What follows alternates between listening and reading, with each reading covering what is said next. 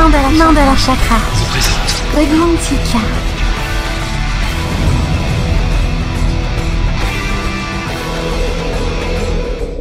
Le replay, ça s'est passé sur Witches Radio. Witches Radio.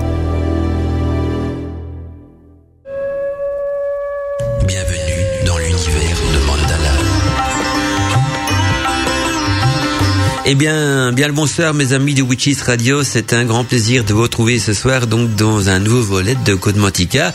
Et on va donc euh, parler d'un mystère qui n'a jamais été résolu, ce sont ces fameuses euh, lampes perpétuelles, le mystère donc des lampes perpétuelles qu'on a retrouvé dans plusieurs tombes ou dans plusieurs temples qui étaient donc dévoués euh, à la magie d'Isis et je dirais même plutôt au mystère d'Isis.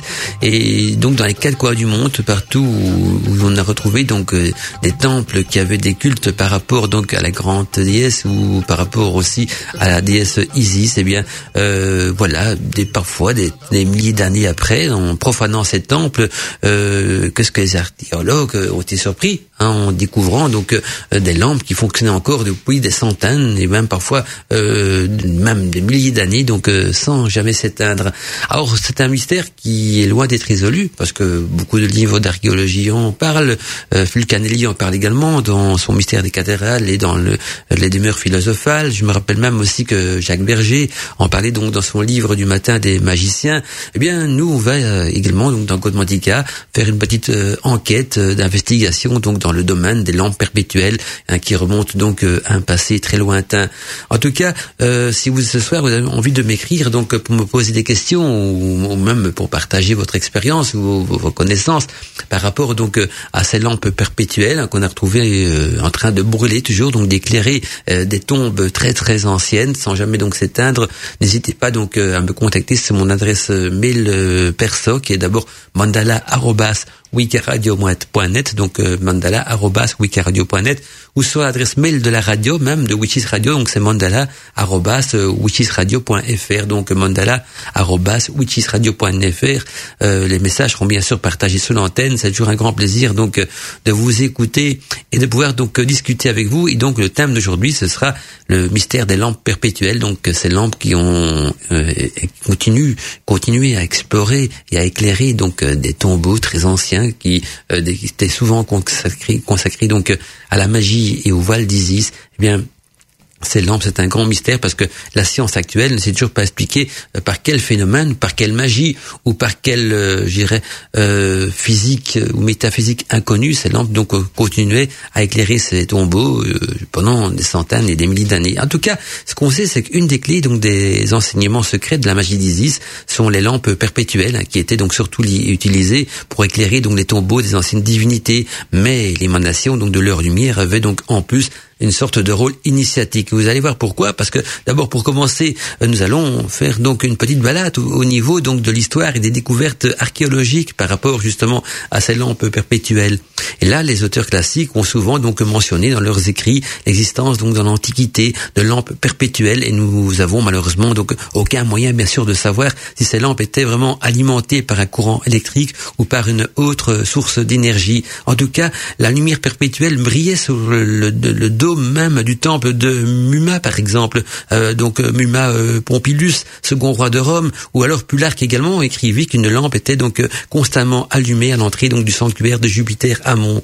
Et là, les prêtres donc lui avaient donc affirmé qu'elle brûlait donc ainsi depuis des années et que ni le vent ni l'eau ne pouvaient donc rien contre la flamme de cette lampe. Et puis, en l'an 70, le 70 de notre ère, donc l'historien donc grec Pausanias vit donc dans le temple de Minerve donc une lampe en or qui éclairait également donc durant des années sans qu'on ait besoin donc de la remplir d'huile.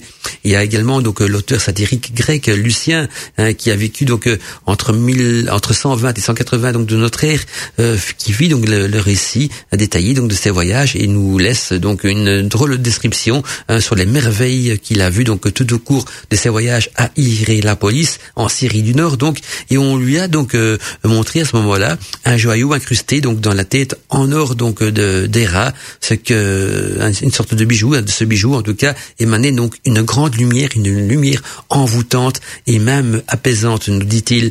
Et donc le temple entier rayonne de cette fameuse lumière comme s'il était éclairé donc d'une myriade de cherches sans qu'on puisse expliquer donc d'où vient la source donc de cette lumière. Et puis un autre miracle, ce sont donc les yeux de la déesse qui qui suivaient donc les, les, les, passants, en tout cas les visiteurs, hein, ils étaient suivis par les yeux de la déesse hein, qui avait cette lumière donc qui était émanée par cette pierre hein, précieuse enchâssée donc dans sa tête.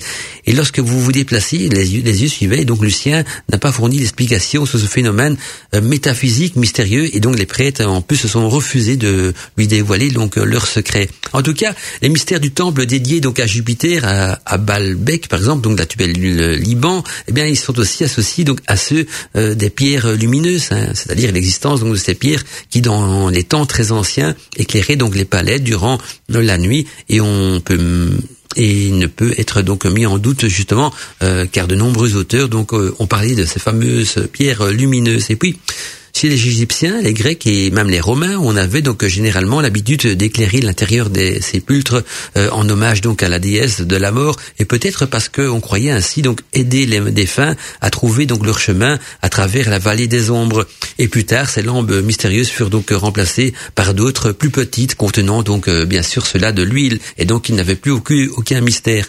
Ce qui paraît en tout cas euh, le plus étrange, ce sont donc ces flammes, hein, ces flammes qui brûlaient encore lorsque les profanateurs, hein, les profanateurs de tombes ou de, ou de temples pénétrer donc dans ces tombeaux murés, parfois même depuis des siècles. Et d'ailleurs, Saint, Augustin, hein, qui, qui vécut donc de 354 à 430 de notre ère, donna donc la description d'une lampe merveilleuse dans un de ses ouvrages. Elle était, dit-il, en Égypte au, sanctuaire d'Isis, et Saint Augustin donc assure que ni le vent ni l'eau ne pouvaient donc euh, l'éteindre. Et puis sous le règne donc de Justinien, empereur donc de Byzance, au VIe siècle environ, donc une lampe perpétuelle fut donc trouvée à Antioche. Donc, et d'après l'inscription gravée sur cette euh, pièce, elle devait avoir fonctionné depuis 500 ans. Vous imaginez donc que pendant 500 ans, une lampe qui a euh, qui a fonctionné sans jamais s'éteindre et sans qu'on en connaisse donc la source d'énergie euh, qui permettait donc à cette lampe d'éclairer ou de briller. Et lorsque le sépulcre, par exemple, de, de, de Pallas fut ouvert donc à Rome en 1062, eh bien on trouva également donc la tombe illuminée par une lanterne perpétuelle qui avait donc brillé plus de 2000 ans. Et puis euh, il y a également donc un sarcophage, un, sarcophage contenant le corps d'une jeune patricienne qui fut trouvée donc à Rome euh, sur la voie donc appienne. C'était en mars 1485. Et quand le sombre revêtement donc euh, qui, qui, préservait donc le corps de la décomposition fut enlevé, eh bien la jeune femme paraissait donc vivante avec ses lèvres rouges, ses cheveux donc noirs et ses traits délicats. Elle fut d'ailleurs exposée à Rome et admirée donc pendant 20 000 par, par 20 000 personnes. En plus donc lorsque son mausolée, donc euh, jusqu'ici, jusque-là, qui avait été inviolé, bien sûr, a été ouvert. Eh bien, là également, nous nous relate qu'une lampe perpétuelle y brillait, et cette lumière, donc euh, inattendue, effraya tant les chercheurs qui la brisèrent de peur, et cette lampe donc devait brûler d'après eux depuis euh, plus de 1500 ans. Vous imaginez donc là, on est dans 1500 ans, ce qui est quand même long pour une lampe. Et puis, il faut savoir qu'aussi que d'autres lampes perpétuelles antiques ont été trouvées, comme par exemple les jésuites de Kircher qui fait donc état de lampes allumées découvertes donc dans certains hypogées à Memphis et en Égypte. Et puis il y a aussi le Tibet hein, qui comprend quelques lampes perpétuelles et au Tibet donc on a également connu hein, pour avoir possédé donc des lampes miraculeuses qui brûlaient indéfiniment. Il y a le père euh, Régis Évargiste Huc qui euh, de 1813 à 1960 euh, a, vécu dans cette, dans cette région et puis il prétend donc avoir examiné une des lampes qui brûle d'un feu perpétuel et inextingible. C'est un mot qui reviendra souvent dans l'émission, donc euh, lampe perpétuelle ou lampe inextingible, qui ne s'éteignent jamais. Et là, l'idée que la lampe électrique euh, est une découverte récente qui semble donc euh, sérieusement entamée quand même par les rapports historiques et les références donc les plus lointains à ces fameuses lampes perpétuelles. Mais il est possible aussi que des peuples de l'Antiquité donc aient connu et employé donc pour leur éclairage d'autres formes d'énergie que l'électricité. Hein, il n'y a pas que l'électricité qui permet d'éclairer, il y a peut-être d'autres formes d'énergie encore complètement inconnus à notre époque et qui ont permis donc de faire fonctionner ces lampes perpétuelles. En tout cas, donc voilà, nous voilà partis pour un grand mystère aujourd'hui dans Code Mantica. Et je vois aussi déjà un petit message de Doud Jacker qui vient d'arriver sur mon écran de contrôle. Cette fois-ci, c'est la bonne date de parce qu'elle m'envoie, elle m'avait envoyé un petit message donc euh, jeudi soir. Je lui ai dit que Gotmantica c'est vendredi et donc euh, voilà maintenant c'est la bonne date. Doud Jacker, j'aime bien taquiner notre ami Doud Jacker donc il nous dit bonsoir mon doux mandala. Voici donc un thème intéressant qui, euh, qui nous est réservé ce soir comme tous les vendredis. À l'instar du chant des sirènes, nous dit Jacker, qui a l'air donc d'envoûter, j'ai hâte d'écouter le son de ta jolie voix m'envoûter ce soir pour parler des lampes perpétuelles et de la magie d'Isis. Bisous enchanteur et bonne écoute à tous les witches fidèles de la radio. Bisous à toi aussi, Jacker. Et merci pour ta fidélité, également pour tes messages euh, dans l'émission. Et nous, on poursuit donc euh, cette émission avec une petite euh, plage musicale également que j'ai concoctée spécialement pour vous ce soir. En podcast. J'espère que vous passez une agréable soirée en écoutant Godmantica. Je suis en train de lire vos messages qui, bien sûr, m'enchantent le cœur. Toujours un plaisir de vous lire. J'ai Patricia qui nous dit euh, Bonsoir Mandala, heureuse d'être à mon rendez-vous du vendredi soir. Le temps est vraiment changeant aujourd'hui et pendant que je t'écris, donc des beaux nuages courent dans le ciel en formant des formes animales. Ils viennent de passer donc d'un hibou à un cygne, nous dit-elle. Je te souhaite une belle soirée ainsi qu'à mes amis Witches Radio. Gros bisous. Merci à toi Patricia. Gros bisous à toi aussi.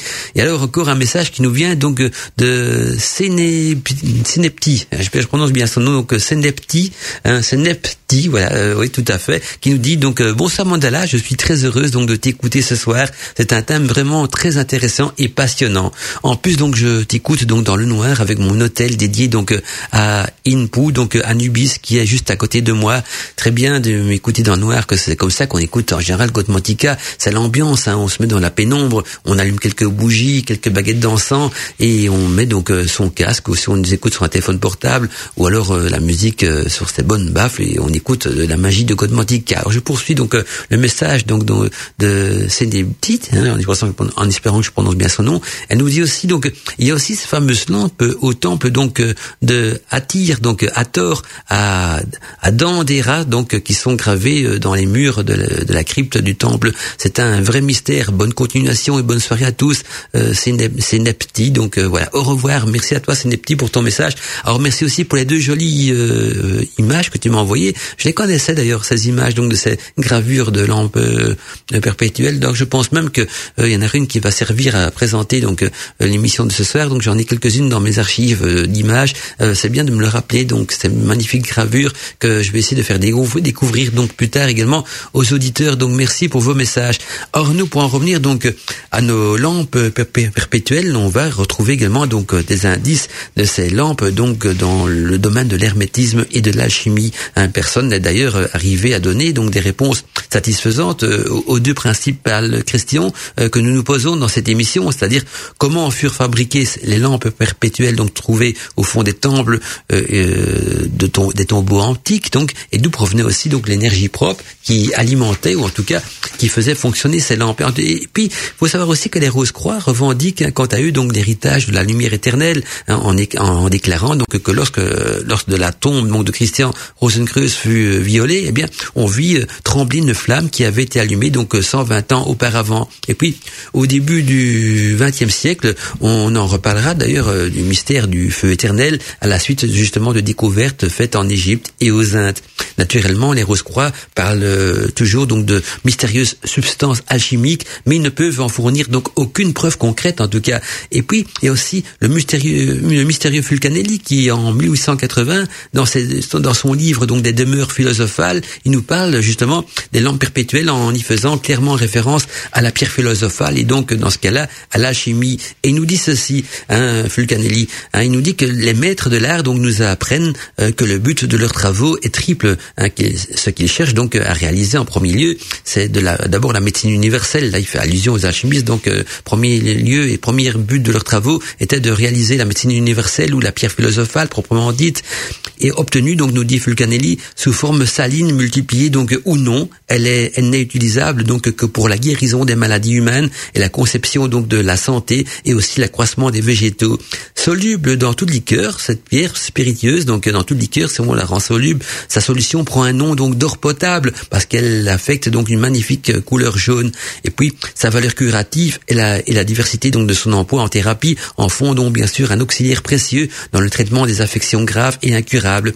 Elle n'a aucune action donc sur les métaux, euh, sauf sur l'or et l'argent, avec lesquels donc elle se fixe et qu'elle dote donc de ses propriétés, mais conséquemment donc euh, ne sert à rien pour la transmutation. Cependant, donc euh, si l'on excède le nombre limite de ces, multiplications, nous dit Fulcanelli, elle change alors de forme et au lieu donc de reprendre l'état solide et cristallin, elle en se refroidissant donc elle demeure fluide et absolument donc incoagulable.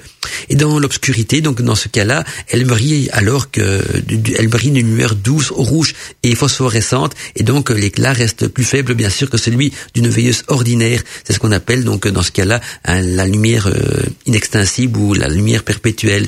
Et la médecine universelle est devenue donc dans ce cas-là cette fameuse lumière inextinsible et le produit éclairant donc de ces lampes est très différent de, de potable, donc parce que le, produit de ces lampes perpétuelles que certains auteurs ont signalé comme ayant été donc trouvé dans quelques sépulcres antiques, eh bien, euh, euh, est un produit euh, qu'on pourrait dire qui est un aboutissement, peut-être encore plus loin, plus lointain, plus poussé, donc de ces fameuses or potable et ainsi donc radiante et liquide. La pierre philosophale n'est guère susceptible d'être poussée plus loin à cet état-là. Donc, à l'état de lumière inextensible, c'est le, le, summum donc de, l'énergie qu'on peut lui donner, en tout cas de, des multiplications qu'on peut lui donner. Et donc euh, vouloir amplifier sa vertu, donc euh, encore, ça veut dire vouloir pousser encore plus loin euh, la multiplication de cette fameuse pierre philosophale, vouloir amplifier sa vertu, nous dit Fulcanelli, igni nous semblerait même dangereux.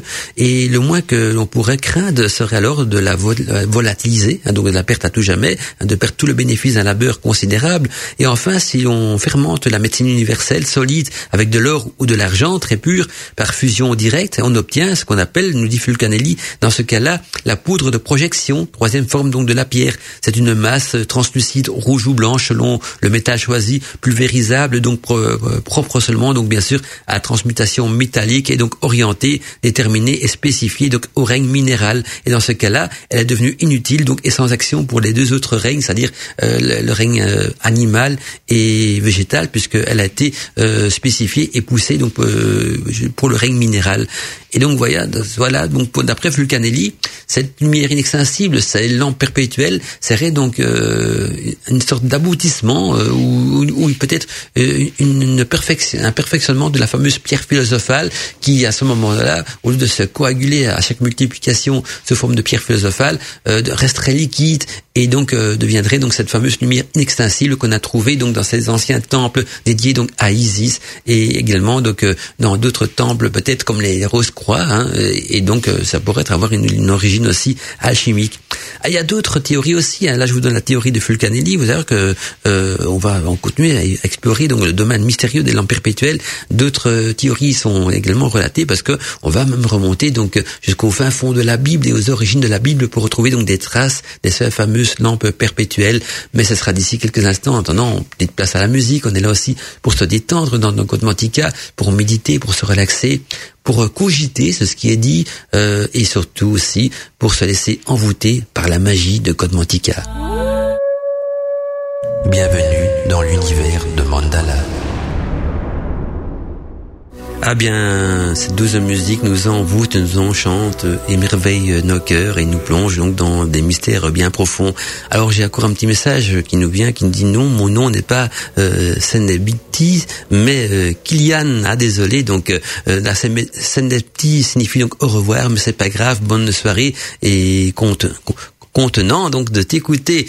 En tout cas, ben voilà, parce que c'était signé donc euh, petits, donc je pensais que c'est le nom en général. Je regarde toujours par quoi c'est signé et, donc désolé si temps je me trompe sur votre nom, mais hein, on a l'habitude avec le mandala, un petit parfois un petit peu sexy quand j'ai prononcer les noms, et donc euh, je me réfère toujours à ce qui est signé euh, comme ça. Voilà. Si je parfois je, je, me trompe sur votre nom, c'est pas grave. Hein. Principal, on sait à qui ça s'adresse. Ah, il y a Robert euh, Tarot qui nous écrit aussi et qui nous donne sa version à lui, donc des lampes perpétuelles, donc la version de, de Robert Tarot, qui nous dit donc dans son message ceci. Bonsoir Mandala, bonsoir aux auditeurs. D'après moi, donc d'après nous dit Robert, les lampes perpétuelles ne constituent pas un mystère. Il faut d'abord savoir donc que le nom de lampe perpétuelle a été donné donc à des lampes que l'on n'éteignait jamais pour des raisons culturelles. Cela subsiste donc d'ailleurs dans les traditions chrétiennes, nous dit Robert, avec le Saint-Sacrement qui était donc à l'origine d'une lampe à l'huile que l'on alimentait en permanence pour euh, qu'elle ne s'éteigne pas et qui symbolisait donc euh, la présence divine dans l'Église. Bien sûr, il y a, il y a ce sujet donc des récits antiques, mais ils peuvent euh, tous être expliqués, nous dit Robert, par un phénomène de phosphorescence ou luminance. Et donc, euh, quant à la magie d'Isis, nous dit Robert, on sait qu'il s'agit donc d'une récréation du 19e siècle, notamment donc euh, sous l'influence de beaucoup de loges maçonniques. Les rituels antiques donc ne sont pas parvenus. Il ne faut surtout pas croire donc qu'il en existe une tradition ininterrompue depuis l'Antiquité. Ce serait donc une erreur de croire ça, nous dit Robert. Il y a, à mon avis, donc suffisamment euh, de réels mystères auxquels on ne peut apporter donc d'explications rationnelles. Les lampes perpétuelles ne font pas partie euh, de... Je ne cours pas après tout la lièvre de l'ésotérisme, dit Robert. Je vous souhaite à tous une excellente émission. Euh, Robert Taroba, chacun a son opinion. Hein. Robert eu pas de problème. Hein, chacun se fait sa petite idée. En tout cas, donc euh, quand nous on parle de lampes perpétuelles ici dans Côte Mantica, on parle bien sûr de lampes qui ont été retrouvées dans des tombeaux qui ont été profanés, donc des, lampes qui n'étaient plus du tout alimentées par personne, parce que c'était des tombeaux qui étaient ensevelis sur la terre, qui étaient des, un peu des, des tombeaux de pharaons, d'autres temples, quoi que ce soit, qui n'étaient pas du tout donc euh, entretenus. C'est en profanant des, des tombeaux euh, vieux depuis de, plus de, de milliers d'années qu'on a retrouvé donc des lampes qui fonctionnaient encore et donc des tombeaux que personne ne pouvait alimenter. Donc on c'est plutôt à ce niveau-là que on fait référence nous, quant à nous, aux lampes perpétuelles. Mais c'est vrai que dans les églises aussi, hein, il y a des lampes qui sont alimentées de, de manière régulière, hein, qui sont, sortent plutôt, c'est un petit peu comme les bougies de 9-20 et tout ça. Donc c'est une manière d'entretenir la lumière qui est très différente, bien sûr, des, des, des tombeaux d'Isis qu'on a retrouvé comme beaucoup de, temples dédiés à Isis. Et dans ces temples-là, ben, c'est même pas moi qui les raconte, ce sont des historiens, bien sûr, et Fulcanelli aussi, hein, euh, qui est quand même un, auteur de référence, nous dit euh, que voilà, on a retrouvé donc des lampes perpétuelles qui étaient allumées dans, en profanant ces tombeaux, mais chacun, bien sûr, a un peu y donné son opinion, même si parfois euh, c'est une opinion plutôt trop rationaliste ou cartésienne. Hein, elles sont bienvenues aussi dans Godmantica. Alors justement, en parlant de, de témoignages et, de preuves, ben, j'en ai quelques-unes, quelques-uns plutôt à, à passer euh, sur l'antenne ici de la radio, j'ai recueilli, j'étais un petit peu euh, faire le, le, fouille tout sur Internet pour essayer donc de trouver euh, des traces de ces lampes perpétuelles. Et voici donc euh, tout ce que j'ai pu récolter dans, sur Internet et dans les vieux bouquins aussi. Hein, beaucoup de livres en parlent. J'ai une grande bibliothèque qui m'a permis donc de faire des, retrouver des récits. Et justement dans la Bible, hein, quand on regarde un petit peu la description des lampes éternelles qui remonte quand même à la plus haute antiquité, hein, donc ça remonte à très loin. On nous signale, on nous relate également donc la présence de ces lampes perpétuelles dans la Bible. Par exemple, justement, au chapitre 27 de l'Exode, verset 20, il décrit donc le tabernacle avec une lampe éternelle. De nombreux auteurs grecs, arabes et romains, donc et même médiévaux, ont rapporté donc les découvertes de ces lampes dans des tombeaux, euh, dans, euh, dans des tombeaux dont la plupart du temps, donc, euh, mais aussi dans des temples de l'Antiquité et parfois même dans des temples euh, qui ont été profanés ou dans des tombeaux qui ont été redécouverts après une certaine période. Et donc voici quelques exemples donc de découvertes de ces lampes impossibles. On les appelle impossibles parce que euh, aucune théorie ne peut expliquer donc le fonctionnement de, de, de ces lampes. Euh, je dirais même aucune théorie scientifique de notre époque. Et donc, euh, par exemple, le, satiriste grec Lucien, qui, qui vécut donc de 1220 à 180, vit au cours donc d'un de ses voyages à Hierapolis en Syrie, sous le front donc d'une statue Héra, comme j'avais décrit en début d'émission, un bijou brillant donc qui la nuit illuminait donc tout le temple. Et dans un autre temple à Baalbek, hein, dédié à Jupiter, il existait également donc une autre pierre incandescente et luminance. Il y a aussi euh, Numa Pompilus, le second roi de Rome, donc euh, outre sa capacité à maîtriser donc la foudre, possédait également donc une lampe éternelle dans le dôme de son temple. Et puis il y a aussi Plutarque, un Plutarque qui rapporte donc euh, qu'à l'entrée d'un temple dédié à Jupiter Ramon, une lampe brûlait, et selon les prêtres depuis la plus haute antiquité. Et aussi le naturaliste romain euh, Pliny qui théorisait donc sur le fait qu'une lampe remplie d'huile la plus pure avec une mèche donc en amiante pouvait donc brûler pour toujours. Il y avait des idées similaires qui furent d'ailleurs reprises par euh, Héro hein, d'Alexandrie un siècle plus tard. Et puis il y a aussi euh, Pausanius au deuxième siècle dans son donc Actitus qui décrit donc une magnifique lampe euh, dorée dans le temple de Minerve Polias à Atham, fabriquée donc par euh, Callimachus qui pouvait donc brûler pendant plus d'un an. L'hôtel du temple d'Apollon Carneus et le grand temple euh, d'Aberdin donc en Arménie rapporté donc par Saïd Emp Bartrik en possédait également donc des lampes semblables. Et puis aussi euh, un autre fait qui est relaté par saint Augustin qui est vécu quant à lui donc de 354 à 430 qui nous a laissé donc la description d'une lampe merveilleuse d'un temple dédié à Isis en Égypte que ni le vent ni la pluie ne pouvaient éteindre. Cette lampe euh, a également donc été décrite par euh, Fortinus Lysictus.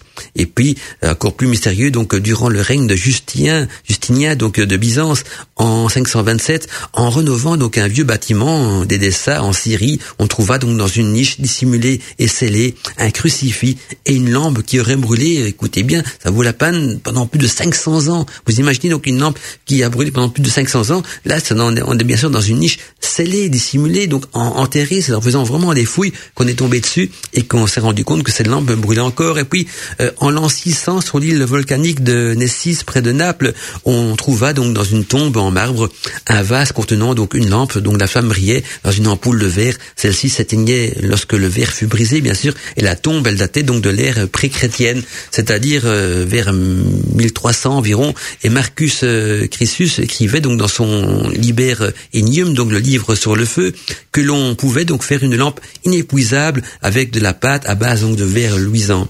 Et puis également un autre témoignage qui nous dit que près de Rome, en 1401, on trouva donc euh, le sépulcre de le sépulcre de Pallas fils du roi euh, troyen, et, et, Vendre, qui était illuminé quant à lui par une lanterne perpétuelle. Et pour l'éteindre, donc il fallut se résoudre à la briser ou, euh, suivant donc les versions euh, qui ont été relatées donc de cette histoire, à la renverser, à renverser toute la liqueur de la lampe qui était restée allumée pendant 2600 ans. Vous vous rendez compte d'une lampe qui a brûlé pendant 2600 ans. Et puis encore un autre témoignage qui nous vient donc de l'évêque de Vérone, c'est-à-dire Hermalao euh, Bardaro, qui donc ça date de 1410, 1410 1771, c'est la date où il a vécu.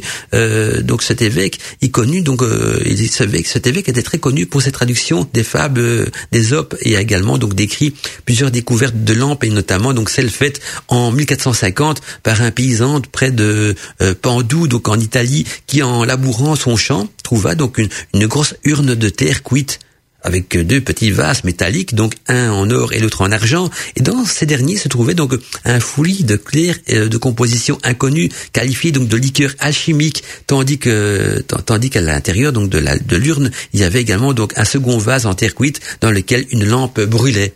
Donc on ne sait pas depuis combien de temps c'était tout ça a été enterré bien sûr et cette lampe fut donc récupérée par euh, Franciscus donc euh, Naturatius qui l'a décrite donc dans une lettre de son à son ami donc euh, Aphénus et sur l'urne donc des inscriptions en latin exhortait donc les voleurs éventuels donc à respecter l'offrande de Maximus Olibius à Pluton.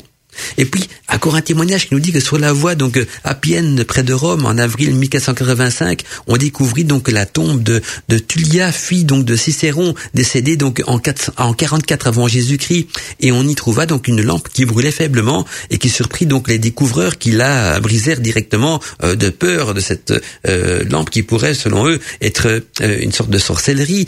Et elle avait brûlé pendant plus de 1500 ans cette lampe. Et donc le sarcophage était rempli bien sûr aussi d'un liquide sombre qui avait parfaitement préservé donc le corps de la momie, euh, qui fut d'ailleurs exposé en Rome et vu par euh, euh, plus de, de 20 000 personnes. Et puis toujours dans ces témoignages que j'ai pu découvrir, il y a également euh, celui de Ludovic Vive, qui en 1610, dans ses notes sur Saint-Augustin, dit que du temps de son père, en 1580, une lampe fut trouvée donc dans, dans, dans une sorte de, tombe. Et elle se brisa lorsqu'on essaya donc de la prendre. Et sur cette lampe, il y avait une inscription euh, qui révélait donc que cette lampe était vieille de 1500 ans et qui brûlait encore. Donc, au moment où on l'a trouvé, vous voyez que là, on est vraiment dans le mystère euh, complet hein, des lampes qu'on a retrouvées dans, enterrées dans des tombeaux murés, scellés, dans des fouilles, tout ça, que personne n'aurait pu alimenter, quoi que ce soit. Et c'est même souvent, d'ailleurs, le contraire. Ces lampes, elles brûlaient. C'est quand on profane ces tombeaux, quand on ouvre la porte, quand il y a un courant d'air qui arrive, euh, ou quand on brise ces lampes, qu'elles s'éteignent. Donc, c'est-à-dire, elles ont surtout été éteintes par la profanation, par l'action de l'homme, mais sinon, euh, voilà, elles brûlaient éternellement, en sorte sorte d'offrande, parce que beaucoup souvent les inscriptions parlaient que ces lampes étaient destinées en tant qu'offrande à un dieu déterminé. Euh, il, souvent, il n'y avait pas rien que donc la diasthésie, ça fait d'autres dieux également euh, pour lesquels ces lampes étaient destinées. Ah, j'ai un message qui nous vient donc euh, d'Evie, Evie qui nous dit bonsoir, euh, la voix dans la nuit et à toutes les witches, éclairées donc par des bougeoirs, le sel euh, procurant une douce lumière orangée. Cette atmosphère est en connexion avec le thème et la musique de ce soir, nous dit Evie, que la déesse et le dieu vous inondent de leur amour. Bonne soirée les witches, bonne soirée à toi aussi, Evie de la part des witches et de Mandala bien sûr également. Donc voilà, donc vous êtes peut-être pas chez vous une lampe perpétuelle, mais une bougie hein, allumée tout au cours de l'émission est en quelque sorte aussi une sorte de lumière euh, magique qui va nous envoûter donc euh, tout au cours de l'émission pendant qu'on justement on se plonge quant à nous dans le mystère des lampes euh, perpétuelles. Tous les vendredis soirs, 21h 23h, c'est Mandala Chakra sur Witches Radio. Vous êtes bercé ce soir dans la magie de Godmantica, j'imagine ces lueurs de bougies qui viennent vous chatouiller la peau, cette ambiance magique, unique qu'on entend nulle part ailleurs que sur Witches Radio. En tout cas, ce soir, on est dans la magie des lampes perpétuelles. J'ai encore envie de partager avec vous quelques témoignages donc que j'ai pu recueillir par-ci par-là à travers mes grimoires, à travers quelques sites internet spécialisés aussi sur l'histoire de ces lampes perpétuelles.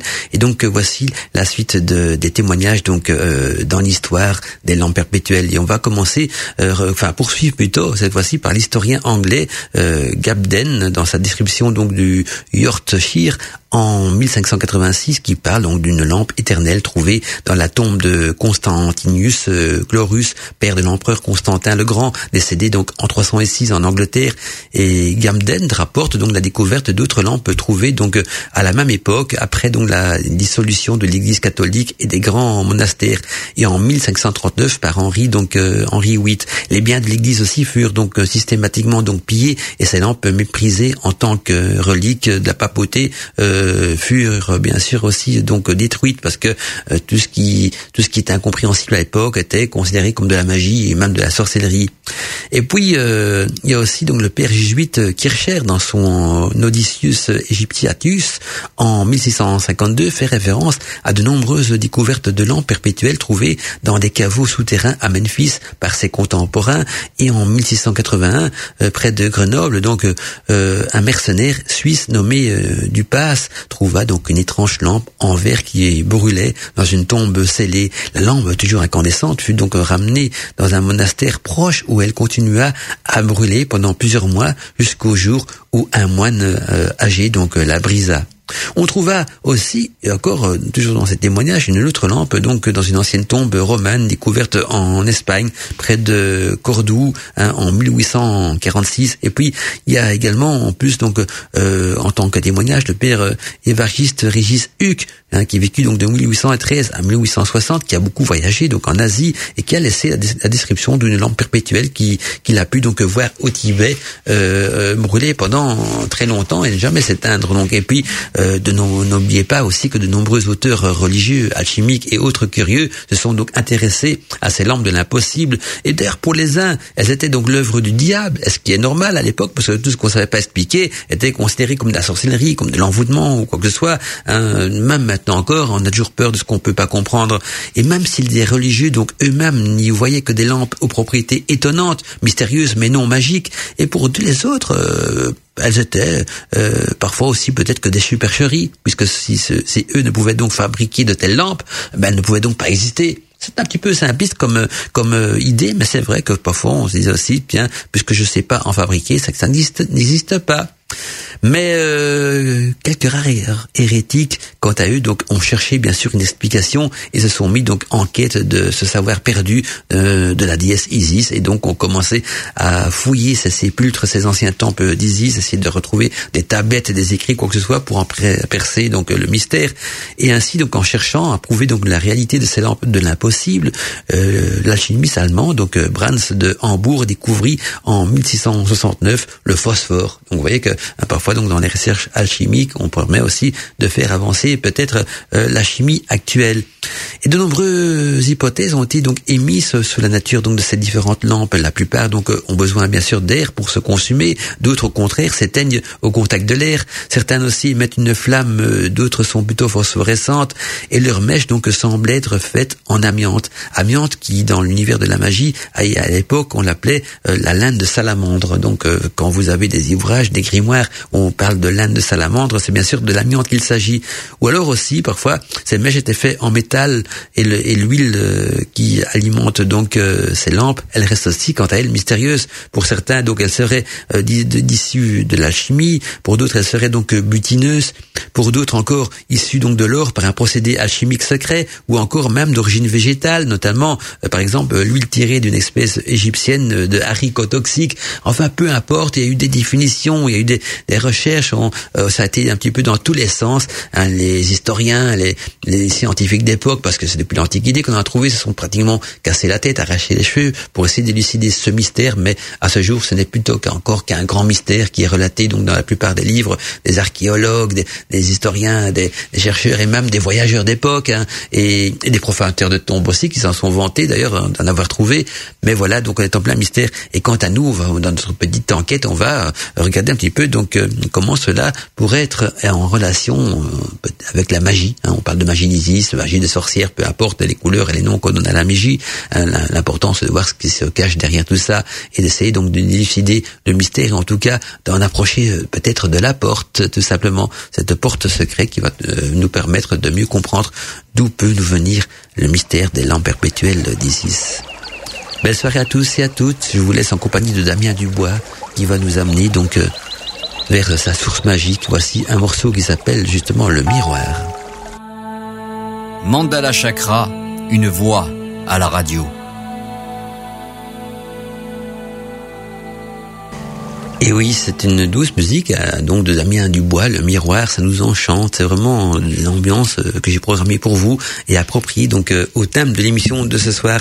Or, on compromis, on va commencer petit à petit donc à faire la corrélation et justement les liens entre ces lampes perpétuelles et la magie, parce que on parle de magie d'Isis, on parle de magie en général, et on a vu donc que la géoénergie hein, était connue donc des anciens. On a vu également aussi que cette géoénergie parfaitement maîtrisée fut utilisée donc euh, comme moyen d'éveil spirituel.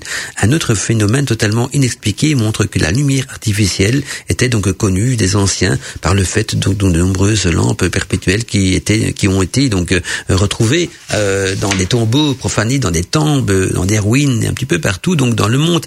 Et je vous rappelle qu'Andrew Thomas donc adressait une longue liste d'auteurs donc classiques ayant témoigné de l'existence de ces lampes qui ne s'éteignent jamais. où puissent-elles donc leur énergie? Première question. Sinon peut-être aussi du ville ambiant, c'est une solution aussi, peut-être du ville ambiant, de cette énergie ambiance qui nous entoure dans l'univers, peut-être que c'est là que cette énergie était épuisée. Pour résumer un petit peu donc tout ce qui a été dit dans, dans ces témoignages, j'en ai, j'ai gardé pour vous les plus interpellants, c'est d'abord euh, celui donc, du deuxième siècle, où Pausinias donc décrit une lampe du temple Minerve qui peut brûler donc toute l'année, ou celle de Jupiter Amon qui brûlait donc depuis des siècles, au quatrième siècle de Saint Augustin qui évoque également donc une lampe perpétuelle qui ni le vent ni la pluie ne peuvent arrêter. Et puis au sixième, siècle, il y avait aussi Antioche hein, euh, qui, a, retrouvé donc une lampe avec une inscription qui dit que une lampe était donc allumée depuis cinq siècles à Antioche, dans ce fameux temple, et au XVe siècle aussi à Rome, quand on ouvrit le tombeau de Pallas, il était illuminé par une lampe perpétuelle allumée, donc euh, sans doute depuis XVIIe siècle. Ah, ça, c'est quand même fameux. Et donc, euh, les, un autre manuscrit bien étrange relate un autre phénomène encore de, de temples et de palais éclairés donc de manière perpétuelle et étrange. Et ce manuscrit s'intitule donc les 100 lunes de la jungle. Ça nous dit ceci. En Iran, donc Jaya, donc les bruits courent au sujet donc d'un village coupé de toute civilisation qui possédait donc un système d'illumination artificielle égalant donc voire même dépassant ceux du 21e siècle. Et voici ce que dit donc la rumeur.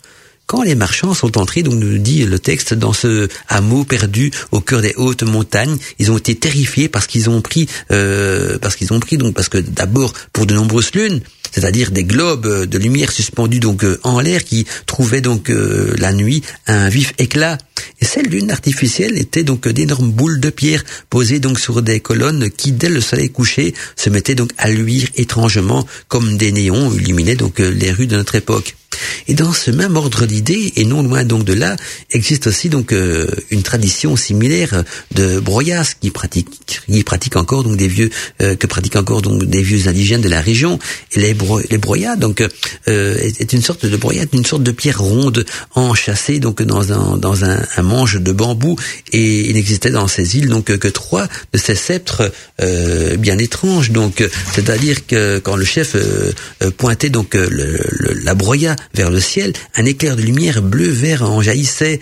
Cette lumière froide était donc si brillante qu'elle semblait donc envelopper les spectateurs. Et puis, comme le détroit de Torres baigne donc euh, euh dans le détroit de euh, Torres baigne les, rives de la Nouvelle-Guinée, eh bien, il est difficile donc de ne pas faire le lien entre ces boyas et les lunes donc euh, du mont Wilhelmina. Donc, on a déjà parlé aussi au cours de l'émission. En tout cas, merveille d'un passé ignoré et témoin lumineux donc de technologies perdues depuis la nuit des temps. Ces curiosités donc inexplicables montrent que le présent aussi nous est largement inconnu. En effet, donc combien de trous perdus restent encore donc de tels énigmes de ces lampes perpétuelles à travers les portes du temps, de très antiques secrets donc se sont transmis chez les gens anciens, mais aussi chez les fous, chez les sages. Euh, comment témoigne donc cette curieuse histoire rapportée donc par Eliphas Lévis que je vais donc vous relater euh, à présent. Et Eliphas Lévis nous parle donc euh, d'une histoire qui s'intitule Le rabbin de Saint-Louis. Est d'ailleurs un auteur que je relate et que je conseille souvent d'ailleurs dans les émissions Godmantica. Et voici donc son récit, enfin ce passage du récit hein, au sujet du rabbin de Saint-Louis. Le rabbin de Saint-Louis, nous dit Eliphas Lévis, avait pour ami euh, Giselé, un rabbin d'une rare euh, érudition qui, qui, qui l'admirait beaucoup. Et ce Giselé connaissait donc le secret d'une lampe éblouissante qui, qui s'allumait spontanément. Il plaça sa lampe parfois donc euh, de nuit à sa fenêtre, ce qui intriguait donc fort les braves gens. Et Louis euh, pressa donc son docte ami de lui céder sa lampe magique pour et de lui en confier donc la recette, mais au péril de sa vie, le rabbin garda donc son secret. Bien que taciturne, il s'agissait pourtant donc pas, euh, il n'était pourtant pas discret. Il avait donc une façon bien à lui de décourager donc les importuns qui frappaient à frappaient à sa porte pour essayer de connaître le secret donc de sa lampe perpétuelle. Et là, Giselet donc euh, touchait donc euh, un clou, hein, donc pour empêcher donc euh, les importuns de venir l'ennuyer. Hein, Giselet touchait donc un clou planté dans le mur de son cabinet, et aussitôt en jaillissait donc une étincelle crépitante et bleuâtre. Malheur à celui qui, à cet instant donc précis, touchait le marteau en fer de la porte. Hein. L'hyportonus se remplissait et se recroquevillait, donc hurlait comme s'il allait être englouti sous terre, et finalement donc se sauvait sans demander donc son reste.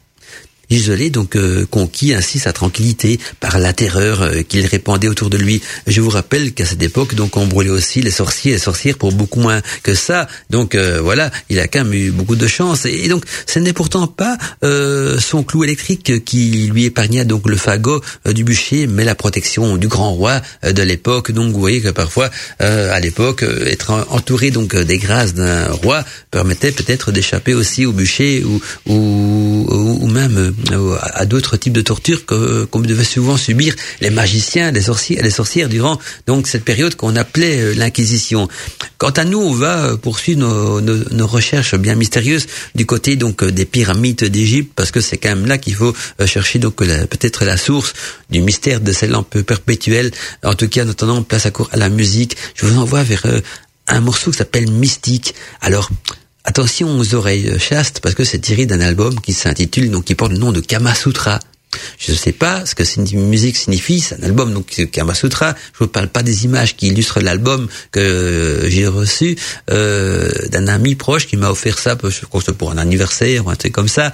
Mais voilà, il y a un morceau qui s'intitule Mystique que j'ai partagé ce soir avec vous, rien que pour les auditeurs de Witch Radio et surtout pour les fans et les fidèles auditeurs donc de l'émission Godmantica. Si vous désirez diffuser Godmantica sur votre radio, vous pouvez télécharger les podcasts de l'émission sur wikaradio.net.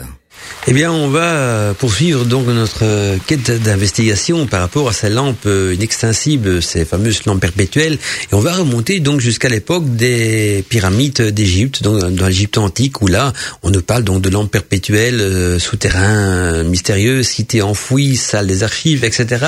Et donc, on ne peut nier donc que de nombreux archéologues nous disent qu'il y a donc quelque chose à l'intérieur de certaines pyramides qui n'est pas de ce monde.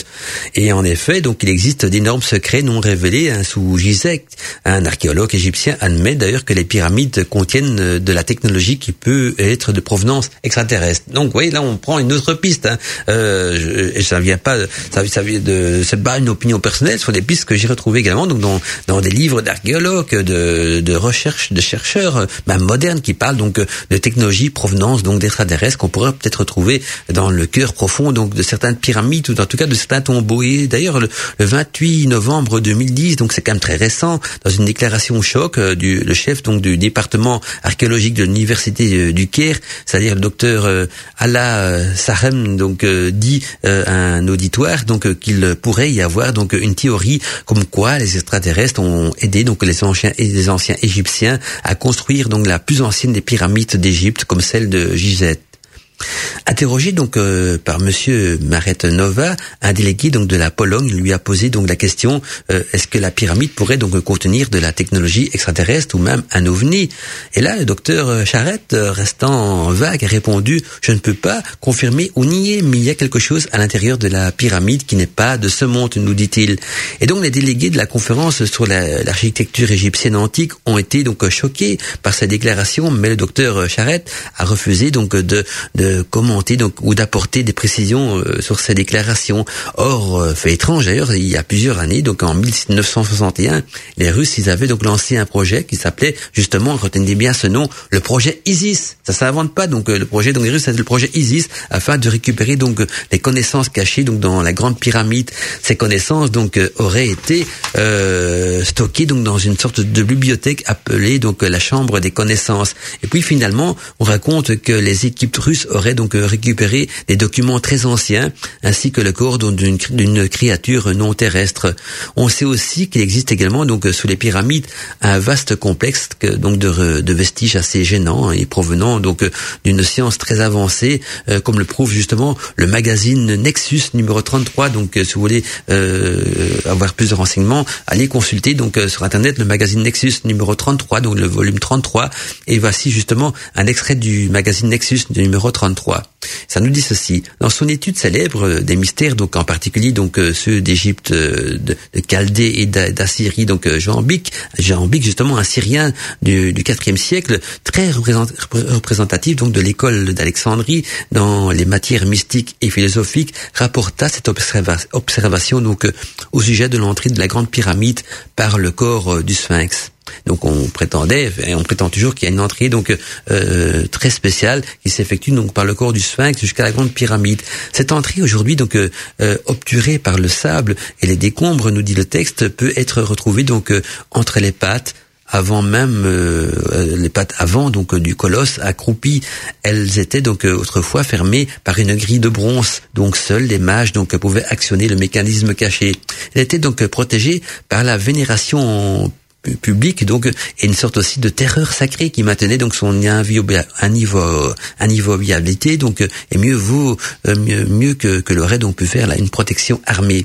Et dans le ventre du sphinx nous dit le texte était donc creusé des galeries menant donc à la partie souterraine de la grande pyramide. Ces galeries s'entrecroisaient donc euh, le long du parcours vers la pyramide avec un tel euh, arc quiconque donc si engendrant sans guide retournait donc inévitablement donc à son point de départ. Donc ça fait penser un petit peu à une sorte de labyrinthe. Et puis, toujours dans le même texte, ça nous dit ceci que les antiques cylindres, donc scellés des Sumériens, racontent justement que la demeure secrète des euh, Anukaris était donc un lieu souterrain où l'on pénètre donc par un tunnel dont l'entrée elle est cachée par le sable ainsi que que, par ce que ce qu'ils nommaient donc à Awana. Awana donc les, les dents sont semblables donc à celles d'un dragon et la face d'un lion. Donc ça ressemble étrangement aussi donc euh, au Sphinx leur description. Et les textes anciens donc euh, euh, est remarquable que je viens de vous lire donc et qui donc il ne reste malheureusement que quelques fragments ajoutaient que Iwana ne peut ni avancer ni reculer, mais qu'en grimpant donc sur lui par l'arrière, le passage vers la demeure secrète de Anunnakalis n'était donc plus bloqué. Donc c'est peut-être la clé justement pour rentrer dans ce couloir secret qui est décrite dans ces quelques mots. En tout cas, les notes sumériennes donc fournissent une description probable du sphinx de Gizek. Donc euh, c'est ce que pensent en tout cas les archéologues. Et si cette grande créature était construite pour regarder ou même pour obturer d'anciens escaliers et passages inférieurs euh, menant donc aux parties souterraines et au-dessous donc de, et, de, et alentour alors que le symbolisme était donc parfaitement opportun, ces quelques dernières années donc euh, justement euh, un, un, un, sismographe donc sophistiqué et un équipement radar pénétrant donc le sol établir donc euh, l'exactitude de ces plans. Donc euh, comme quoi il existe bien des galeries souterraines et là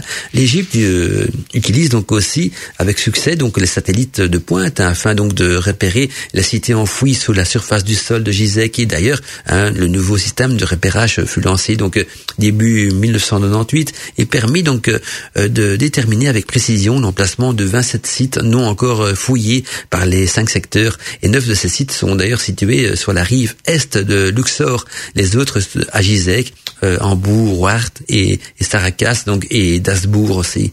Et les clichés du secteur de Gizek donc montrent une masse presque incompréhensible constitué donc euh, d'un entre lac hein, de tunnels et de salles en réseau donc euh, reliés tous ensemble sous forme de réseau se regroupant et s'entortillant réciproquement comme comme euh, un treillis euh, s'entendant donc à travers tout le plateau. Et avec cet important travail d'étude depuis l'espace donc les égyptologues sont capables justement de déterminer l'emplacement d'un site majeur c'est-à-dire ils savent, ils savent déterminer son entrée probable la taille des salles par exemple aussi et avant donc de commencer bien sûr des fouilles. Donc ça peut, renseignements peuvent être de grande utilité. Euh, L'attention est attirée aussi sur trois lieux secrets.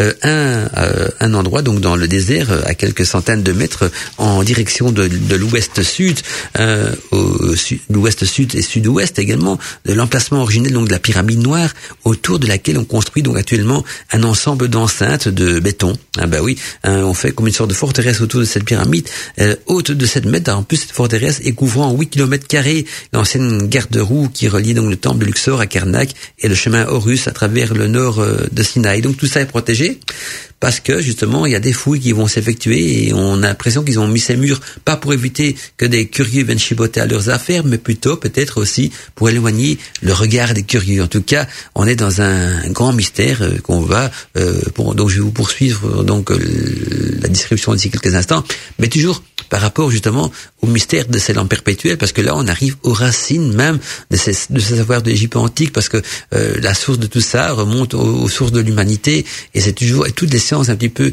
euh, étranges et mystérieuses ont toujours souvent des racines donc dans les mystères de l'Égypte antique. Le replay, ça s'est passé sur Witches Radio. Witches Radio.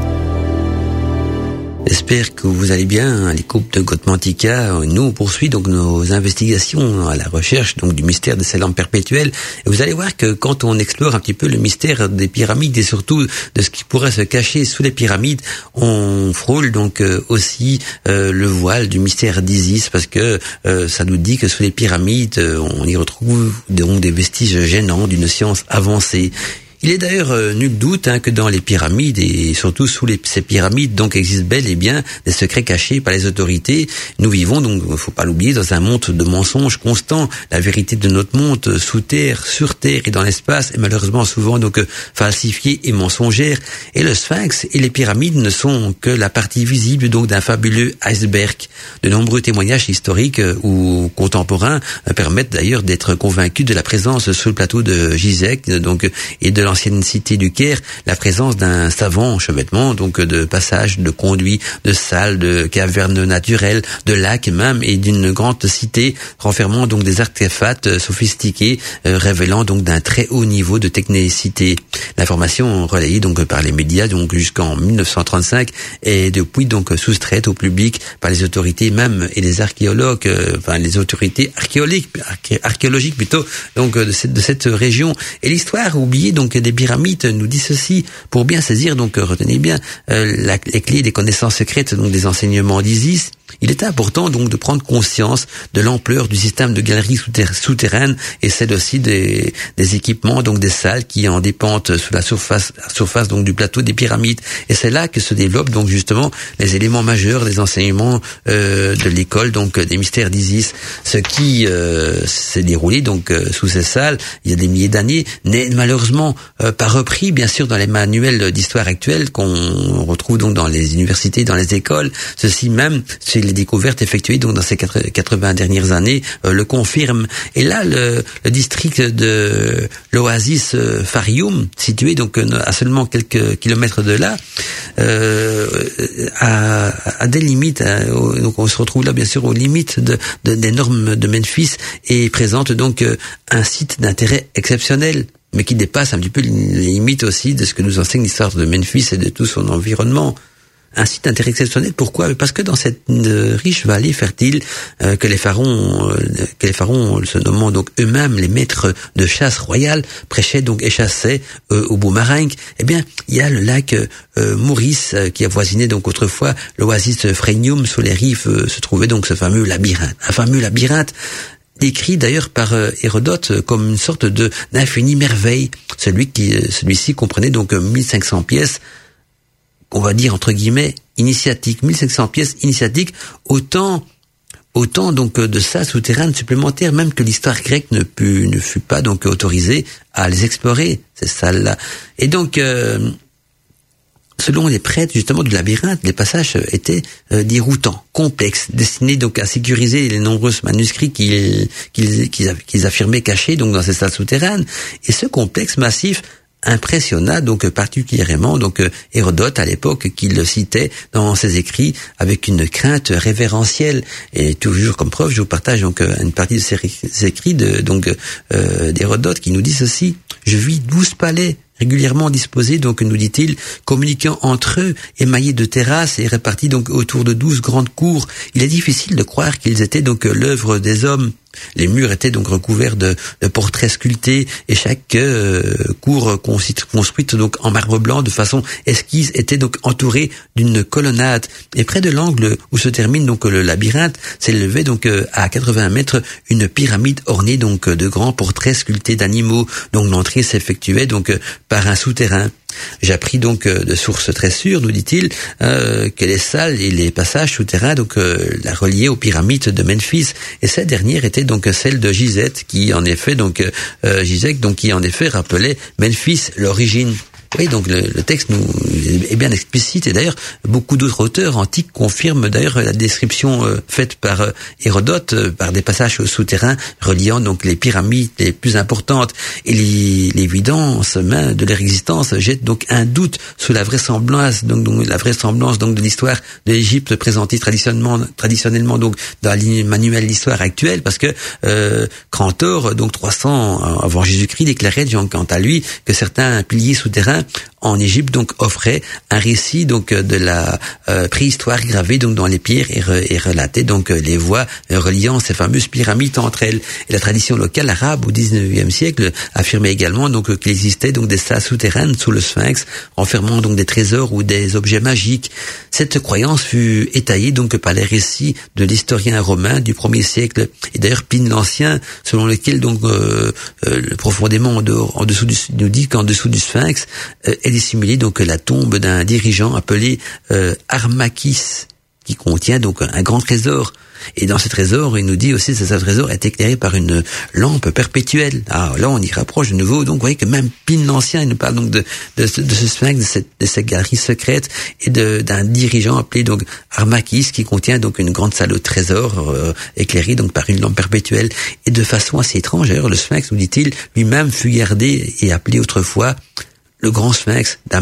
Donc, le grand sphinx tel qu'on connaît maintenant portait autrefois donc le nom de la salle du grand sphinx Armakis. Et ça, c'est Pline l'Ancien qui le dit donc dans ses livres. C'est ce qui, montait donc euh, cette, ce sphinx, la garde donc depuis les temps euh, des descendants d'Horus pour éviter justement que le profane euh, pénètre dans cette grande salle euh, Armakis, qui est la, la fameuse salle au labyrinthe. Alors, cette salle au labyrinthe, est-ce que les satellites ont pu la détecter? Un mystère. On nous le dit pas, on nous cache beaucoup de choses, donc on ne le sera peut-être jamais. Hein, mais euh, voilà, c'est une piste parmi tant d'autres, une piste qui vaut quand même la peine d'être explorée. Et, et voilà, donc euh, je suis ouvert à toutes les pistes, donc euh, c'était important pour moi aussi d'en parler ce soir. Et on va encore poursuivre, ce que vous dire que l'Égypte antique, parce que n'oubliez pas que ces lampes perpétuelles ont été retrouvées donc dans des tombeaux, dans des cultes, dans des ruines, dans des temples dédiés à des Isis. Donc c'est logique que nous on remonte donc en Montica aux racines du culte d'Isis. Alors ce qui est étonnant, c'est quand on remonte à ces racines du culte d'Isis, on arrive euh, dans des histoires de souterrains, de salles secrètes, de sciences oubliées, de sciences provenant d'autres mondes. On nous fait des allusions à peine voilées euh, d'extraterrestres, de, sciences venues de, de, de l'espace. Euh, peu importe, je, je, je, sais pas, il n'y a pas que ce texte-là qui en parle. Hein. Il y a beaucoup de documentaires qui vont dans le même sens. Hein. Ça grouille de documentaires justement qui parlent de cette, cette technologie provenant d'ailleurs. Hein. On va pas dire que ça vient forcément d'un autre monde, on va dire d'ailleurs. Ça sera beaucoup plus simple. Et vous allez voir que le secret, le mystère sous les pyramides n'est pas euh, fini parce que je vais encore vous parler d'ici quelques instants de vestiges gênants, donc d'une science avancée. Magie naturelle, sorcellerie, ésotérisme, paranormal et mystère. Bienvenue dans l'univers de Godmantica. Eh bien, on va poursuivre donc euh, notre voyage sous les pyramides. Euh, où on y retrouve donc, je vous rappelle, des vestiges gênants d'une science avancée. Et encore une chose à relater, justement, ce sont des inscriptions. Donc, les anciens soutiennent donc des existences qui étaient gravées sur les murs de certaines galeries souterraines. Donc, euh, des passages et des passages donc qui furent construits donc dans l'obscure profondeur pour empêcher donc la sagesse ancienne d'être perdue dans les inondations. Et un, manuscrit justement très ancien rédigé par l'écrivain arabe au nom de Al Altelmassin euh, est conservé donc au British Museum relate justement l'existence d'un long passage souterrain de section carrée entre la grande pyramide et le Nil et cite donc d'ailleurs une étrange chose bloquant donc l'entrée du côté fleuve donc du souterrain. Il rapporte donc dans ses écrits euh, l'épisode euh, suivant. Il nous dit qu'à l'époque donc de d'Admet Ben euh, Toulon Hein, un groupe entra donc dans la grande pyramide par le tunnel et découvrit donc une salle latérale. Et, dans, cette salle latérale, il découvrit également des objets étranges et surtout donc une coupe, une coupe de couleurs euh, et de textures rares. Et en s'y allant, donc euh, il se met donc un membre du groupe. Donc on a visité cette, cette coupe et cette, et cette salle. Euh, il se met un membre du groupe. Et comme ils retournaient, retournaient rechercher leurs membres qu'ils ont perdus, celui-ci vient à eux, donc nu, en disant et en riant, ne me suivez pas, ne me cherchez pas, et avant donc de se précipiter à nouveau donc dans, dans la pyramide. Alors ses amis euh, en déduisent donc qu'il avait été ensorcelé. Apprenant que d'étranges événements donc se déroulaient sous la pyramide, Ahmed, Ahmed donc Ben Toulon exprima donc le désir d'aller voir la coupe de verre. Et pendant l'examen de cette coupe, elle fut donc remplie d'eau et pesée, puis elle fut vidée, donc euh, et pesée à nouveau. Et là, l'historien écrivit, elle avait la même, le même poids, donc à vide ou rempli d'eau. Donc vous vous rendez compte, elle avait le même poids à vide ou rempli d'eau. Si l'histoire est exacte, en tout cas l'histoire qui est relatée dans ces livres est exacte, ben ce manque de poids supplémentaire prouve de manière indirecte hein, l'existence donc à hein, d'une science extraordinaire. Et selon Massoudi, donc au Xe au Xe siècle, les statues, des statues mécaniques donc dotées de propriétés stupéfiantes gardaient les souterrains situés donc dans la grande pyramide. Massoudi raconte d'ailleurs que les automates étaient programmés pour être sensibles à l'intolérance parce qu'ils détruisaient tout sauf bien sûr ceux dont la conduite euh, leur valait d'être admis. Et Massoudi donc euh, prétendait que les manuscrits donc des sages et les acquis donc dans les divers arts et les sciences étaient donc profondément cachés dans ces manuscrits et qu'ils pouvaient donc ainsi constituer donc une mémoire réservée aux intérêts futurs de ceux qui pouvaient donc un jour les comprendre ou en tout cas les déchiffrer. C'est un, c'est une information quand même phénoménale hein, dans la mesure où elle est donc euh, possible que depuis l'époque de, de Majousti, des personnes dignes aient vu donc les mystérieuses salles souterraines. Et Majoudi avoua d'ailleurs qu'il avait vu donc des choses impossibles à décrire, de crainte que l'on mette à douter donc de sa santé mentale. Et nous parle également donc dans ses écrits d'étranges lampes perpétuelles qui illuminaient donc ces salles souterraines. Un autre auteur donc du même siècle décrit donc écrit un étrange incident qui suivit euh, survient donc euh, justement euh, dans un passage étroit sous la terre donc de Gizek. Donc c'est quand même un, lieu qui fait couler beaucoup d'encre dans l'histoire des pyramides. Il nous dit qu'un groupe de personnes donc fut horrifié de voir un de ses membres donc mourir écrasé par une porte de pierre qui d'elle-même bascula donc soudain à l'entrée du passage et ferma le couloir devant eux. Hérodote également affirme que les prêtres égyptiens lui racontèrent, lui racontèrent donc leur antique tradition de l'organisation des salles souterraines par des créateurs originels donc de Memphis. Les plus anciennes inscriptions donc suggèrent ainsi qu'il existait donc une sorte de complexe de très grandes salles sous la surface donc des souterrains entourant donc le Sphinx et les pyramides. Les anciens récits d'ailleurs furent euh, confirmés par la découverte donc d'une large cavité lorsque lors d'une surveillance euh, sismique donc sur le site donc de, euh, de, ces pyramides, de ces, de ces, de ces, de ces, ruines même. Et ceci donc c'est en 1993 qu'on a pu, euh, grâce à une, une, surveillance sismique, découvrir donc une partie de ces souterrains. La nouvelle fut d'ailleurs annoncée publiquement dans un documentaire intitulé Le mystère du Sphinx, vu d'ailleurs par 30 millions de téléspectateurs sur NBC, c'était fin 2003 environ. Et l'existence donc des salles en dessous du Sphinx est bien connue. Les autorités égyptiennes d'ailleurs revendiquent euh, ces salles, mais les rendit, rendit compte d'une autre découverte encore plus mystérieuse en 1994. Sa révélation d'ailleurs fut aussi annoncée dans un article du journal sous le titre donc de mystérieux tunnel dans le Sphinx. Donc il y a quand même des traces et quand même des preuves de tout ce que je relate ici. Et là, des ouvriers donc euh, euh réparant le Sphinx les ont découvert donc un ancien passage menant donc profondément dans le corps du monument mystérieux. Le directeur des antiquités de Gizek, donc euh, c'est-à-dire Monsieur Zahi Hawass, établit donc que sans doute il est sans doute possible donc euh, que le tunnel était bien très ancien. Toutefois, ceci est inexplicable. Il construisit donc qui construisit ce fameux passage, ce fameux souterrain? Pourquoi et où mène-t-il exactement? Monsieur Awas dit-il avoir n'avait pas de l'intention donc d'enlever les pierres qui empêchaient euh, d'entrer dans ce passage. Donc euh, il y avait des pierres qui, qui, qui, qui, justement bloquaient le passage, le, tient fermé et il ne comptait pas donc les, les enlever. Le tunnel se crée donc se creuse, euh, se, se, se, creuse donc un chemin dans la face nord du Sphinx à peu près, nous dit-il, et ceci à peu près à mi-chemin donc entre les pattes étendues du sphinx et sa queue. Mais le secret reste euh, éternel parce que personne n'a voulu donc défaire ce passage, en tout cas personne dans les autorités égyptiennes euh, de l'époque. Là, l'hypothèse courante donc euh, que le sphinx était le vrai portail donc de la grande pyramide a survécu avec une surprenante ténacité. Cette croyance fut alimentée d'ailleurs par les plans, des plans vieux de 100 ans élaborés donc par les initiés francs-maçons et rosicruciens montant justement montrant que le sphinx était euh, justement, donc euh, en plus de ces étranges créatures, hein, il montrait ça aussi cet ornement, cet ornement sur, surmontant un espace qui communiquait avec tous les pyramides et par des passages souterrains en, étoiles, était également repris euh, par des écrits donc franc-maçonniques et rosicruciens. Ces plans donc furent dressés à partir d'informations découvertes donc à l'origine par les fondateurs présumés donc de l'ordre de la Rose-Croix, c'est-à-dire Christian Rosenkreuz, qui euh, à ce que l'on prétend, donc s'introduisit euh, dans une salle secrète au-dessous du sol euh, justement de ces pyramides et il trouva donc une bibliothèque d'ouvrages regorgeant donc de connaissances secrètes. Les croquis, furent tirés donc de l'information euh, détendue par les archivistes donc de l'école des mystères euh, d'avant le début donc du, du des, des, donc de ces pyramides, c'est-à-dire euh, d'environ de, aux alentours en tout cas de 1225. Ils révélèrent donc des ouvertures secrètes menant donc à des salles de réception oubliées depuis fort longtemps. Et là, des petits temples et d'autres enceintes furent trouvés aussi. Ces plans sont bien sûr inclus dans la section, le plan principal à la fin du livre donc euh, tout le monde peut euh, consulter hein, pour ceux qui font donc euh, un petit peu des enquêtes sur l'histoire de Christian Rosenkreuz. Et en 1935, la connaissance des écoles des mystères fut renforcée donc par une série de découvertes remarquables qui fournissent la preuve de souterrains donc et de salles supplémentaires s'entrelaçant donc dans l'espace sous-pyramidal.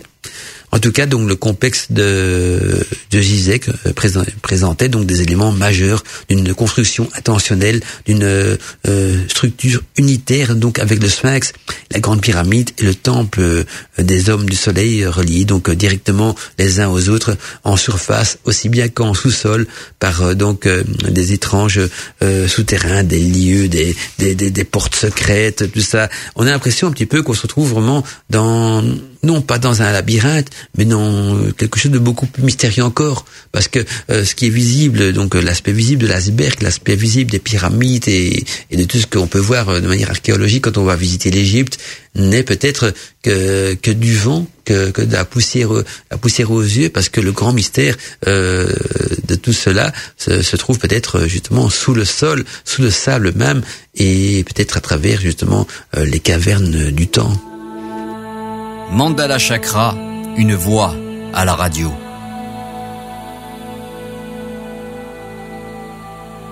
On va donc essayer de comprendre euh, l'origine de ces lampes qui éclairaient donc ces salles mystérieuses dédiées donc euh, au mystère d'Isis. Hein, en tout cas, euh, on va un petit voir qu'est-ce qui pouvait justement euh, fasciner tant les archéologues par rapport à toutes ces salles, ces souterrains, ces, ces labyrinthes qu'on a eu l'occasion donc de décrire dans l'émission de ce soir.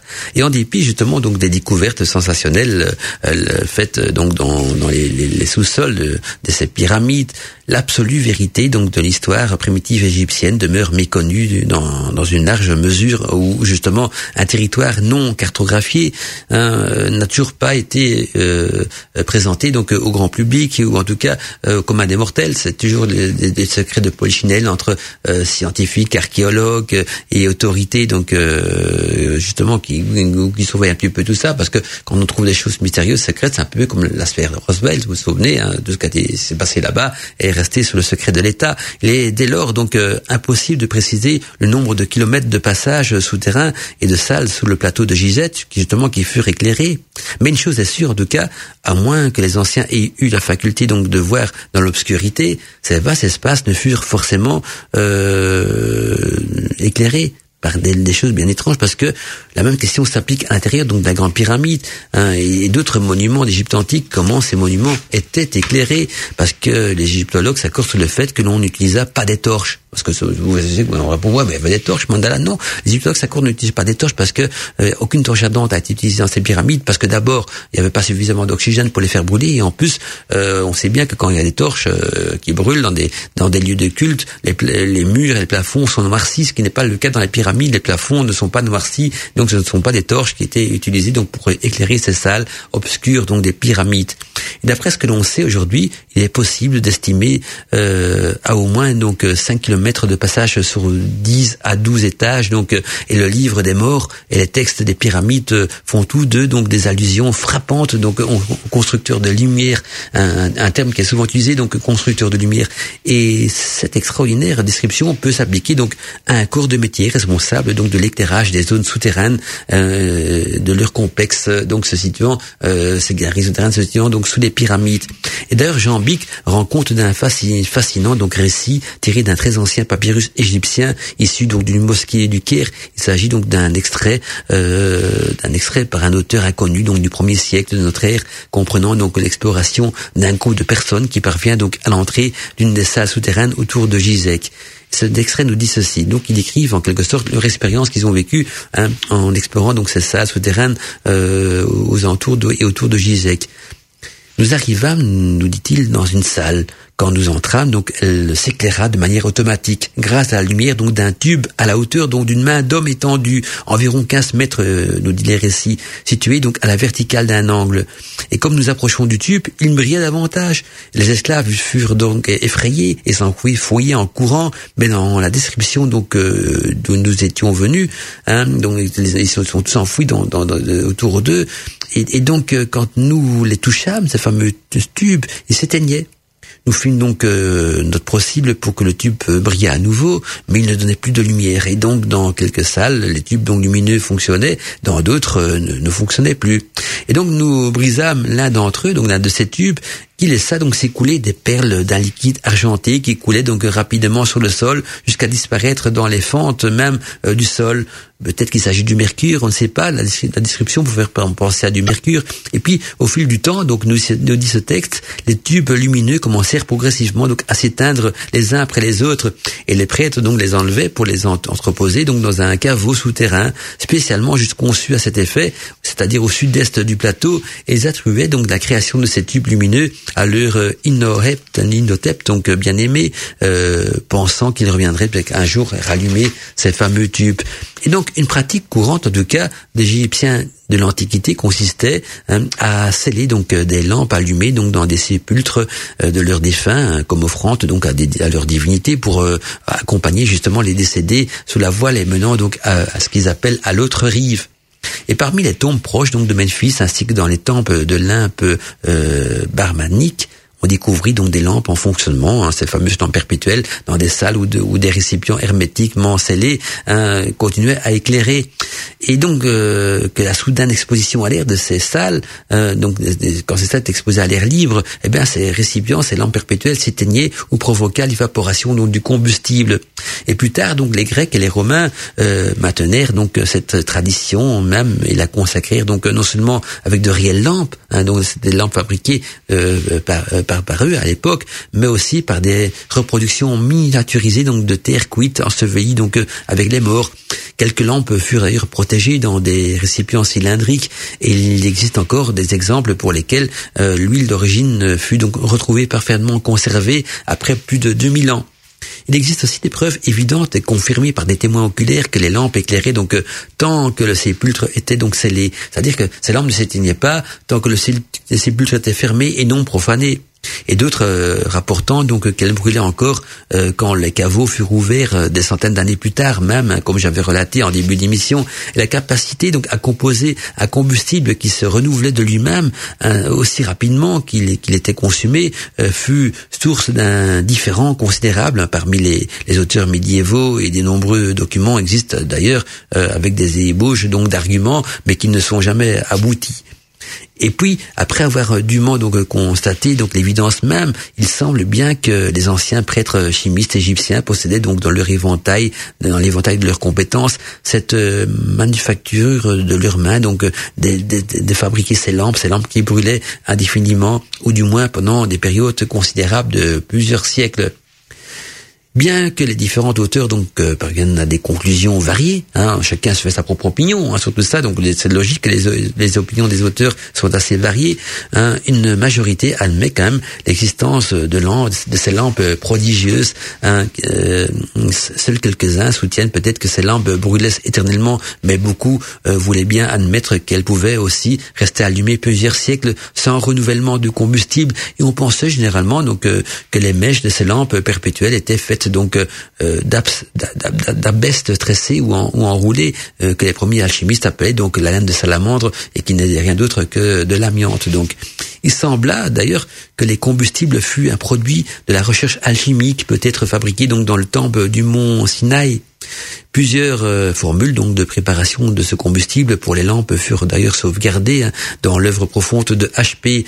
Euh, Balvasti, hein, Isis dévoilé. Hein, eh bien l'auteur recopie donc deux formules compliquées empruntées justement aux auteurs primitifs d'un combustible qui, une fois fabriqué et allumé, brûlera d'une flamme perpétuelle euh, en tout lieu de votre choix. Il y eut quelques histoires bien documentées au sujet justement de la découverte des lampes perpétuelles, non seulement en Égypte, mais aussi euh, en d'autres parties du monde, comme j'ai pu vous le partager avec vous euh, au cours de cette émission.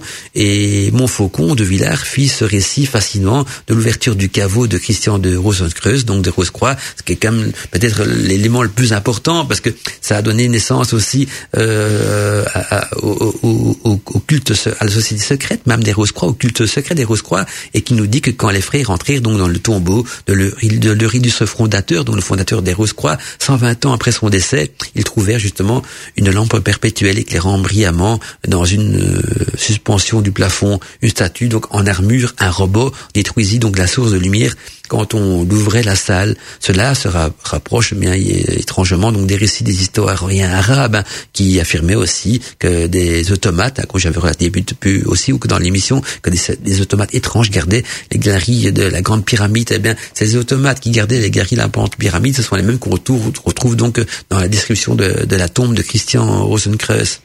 En tout cas, euh, cette, cette, tombe qui a été profanée de Christian Rosenkreuz, on a retrouvé il y a des documents, c'est l'an perpétuel, ça, a donné l'ouverture. Donc justement cette société secrète des Rose-Croix hein, à, sa fondation même, qui vont pas euh, nier ce qui s'est passé, parce que même dans leurs livres, dans leurs écrits, ils en parlent couramment, euh, et donc euh, voilà, on, maintenant on, on, a exploré un petit peu tous les côtés de cet an perpétuel, toutes les sources, tous les récits, les récits sont là, vous pouvez les consulter, hein, il y a plein de livres sur internet qui en parle. Hein, je vous conseille d'abord de commencer par Vulcanelli, que je décris souvent dans mes émissions et que je cite souvent, mais d'autres écrits en parlent aussi. Si vous faites vous-même vos propres recherches sur Internet, sous les lampes perpétuelles, vous allez voir que beaucoup d'historiens et beaucoup d'anciens euh, donc euh, chercheurs euh, relatent leur existence et ce grand mystère. Ben, quant à moi, je vois, bah, il est déjà 23 heures. Hein, ça, ah, ben oui, temps pour moi de vous quitter. Hein, le temps passe vite dans Code Mandica. J'ai pas envie de partir. Hein, ça passe tellement vite que je suis bien avec vous. Euh, j'ai encore envie de partager plein de choses, mais euh, le temps est là. J'ai d'autres occupations aussi, mais on se retrouvera nous vendredi prochain pour des nouvelles aventures. Alors n'oubliez pas que demain, donc euh, samedi soir, on retrouve euh, notre charmante Alina de Brocéliande dans les murmures du chaudron. Hein, elle va vous concocter donc des effluves du chaudron et qui vont vous relater donc des histoires de magie parfois aussi euh, dans ces émissions donc l'équipe d'Antinos qui, euh, euh, partage des chroniques, il y a plein de mystères, il y a parfois l'habilitation aussi. Tout ça forme l'ambiance des murmures du chaudron. Et puis ça continue sur Witches Radio dimanche matin, toujours avec Alina de Brociliante dans le réveil des sorcières, donc de 10h à midi. Encore deux rendez-vous importants, donc à ne pas manquer. Et pour en savoir plus sur nos prochaines émissions, n'hésitez pas donc à consulter régulièrement l'agenda donc de Witches Radio, donc du site internet de Witches Radio si vous allez sur witchesradio.fr, la rubrique Agenda relate donc euh, non seulement les émissions, mais les thèmes également donc des futures émissions. Par contre, Godmantica est également donc disponible euh, en replay. Il y a beaucoup de replays des anciennes Godmantica. Il y a quelques pépites là-dessus sur mon site perso. Donc euh, Wicca euh, podcast Wicca Godmantica. Voilà, je, me souviens plus du nom de mon propre site. Ça devient grave. On sent que je, euh, commence à être fatigué un petit peu ce soir. Donc si vous allez sur Wicca podcast Godmantica, hein, donc à l'adresse wiccaradio.net, vous allez retrouver donc également quelques perles des anciennes Godmantica pas tous, bien évidemment, mon site ne relate pas tous les émissions, mais avec en complément donc des textes de présentation euh, et tout ce qui va avec. Donc euh, voilà, des textes de présentation inédits qu'on ne trouve nulle part ailleurs. Et ceci, c'est aussi donc euh, euh, sur mon site perso, donc Wicca, radio.net. En attendant, mes amis, je vous souhaite une bonne soirée, une bonne nuit, faites des beaux rêves et restez branchés sur Witches Radio. Hein. Restez branchés dans cette magie musicale, dans cette profondeur musicale, dans cette effluves musicale qui vont vous faire rêver. En tout cas, je vous remercie d'être fidèle à l'émission, de m'écouter en plus dans les conditions de Code à la lumière d'une bougie ou d'une lampe perpétuelle qui, qui dit que certains d'entre vous n'ont pas écouté les Code à l'heure d'une lampe perpétuelle. En tout cas, euh, sur ce petit euh, moment d'humour de fin d'émission, je vous souhaite de cas de faire de beaux, de beaux rêves magiques, des rêves ensorcelés et des rêves peut-être qui vont résonner au, son de Godmantica. À bientôt mes amis. Retrouvez tout l'univers de Godmantica en podcast sur wicaradio.net. Sorciers et sorcières, bienvenue dans Godmantica.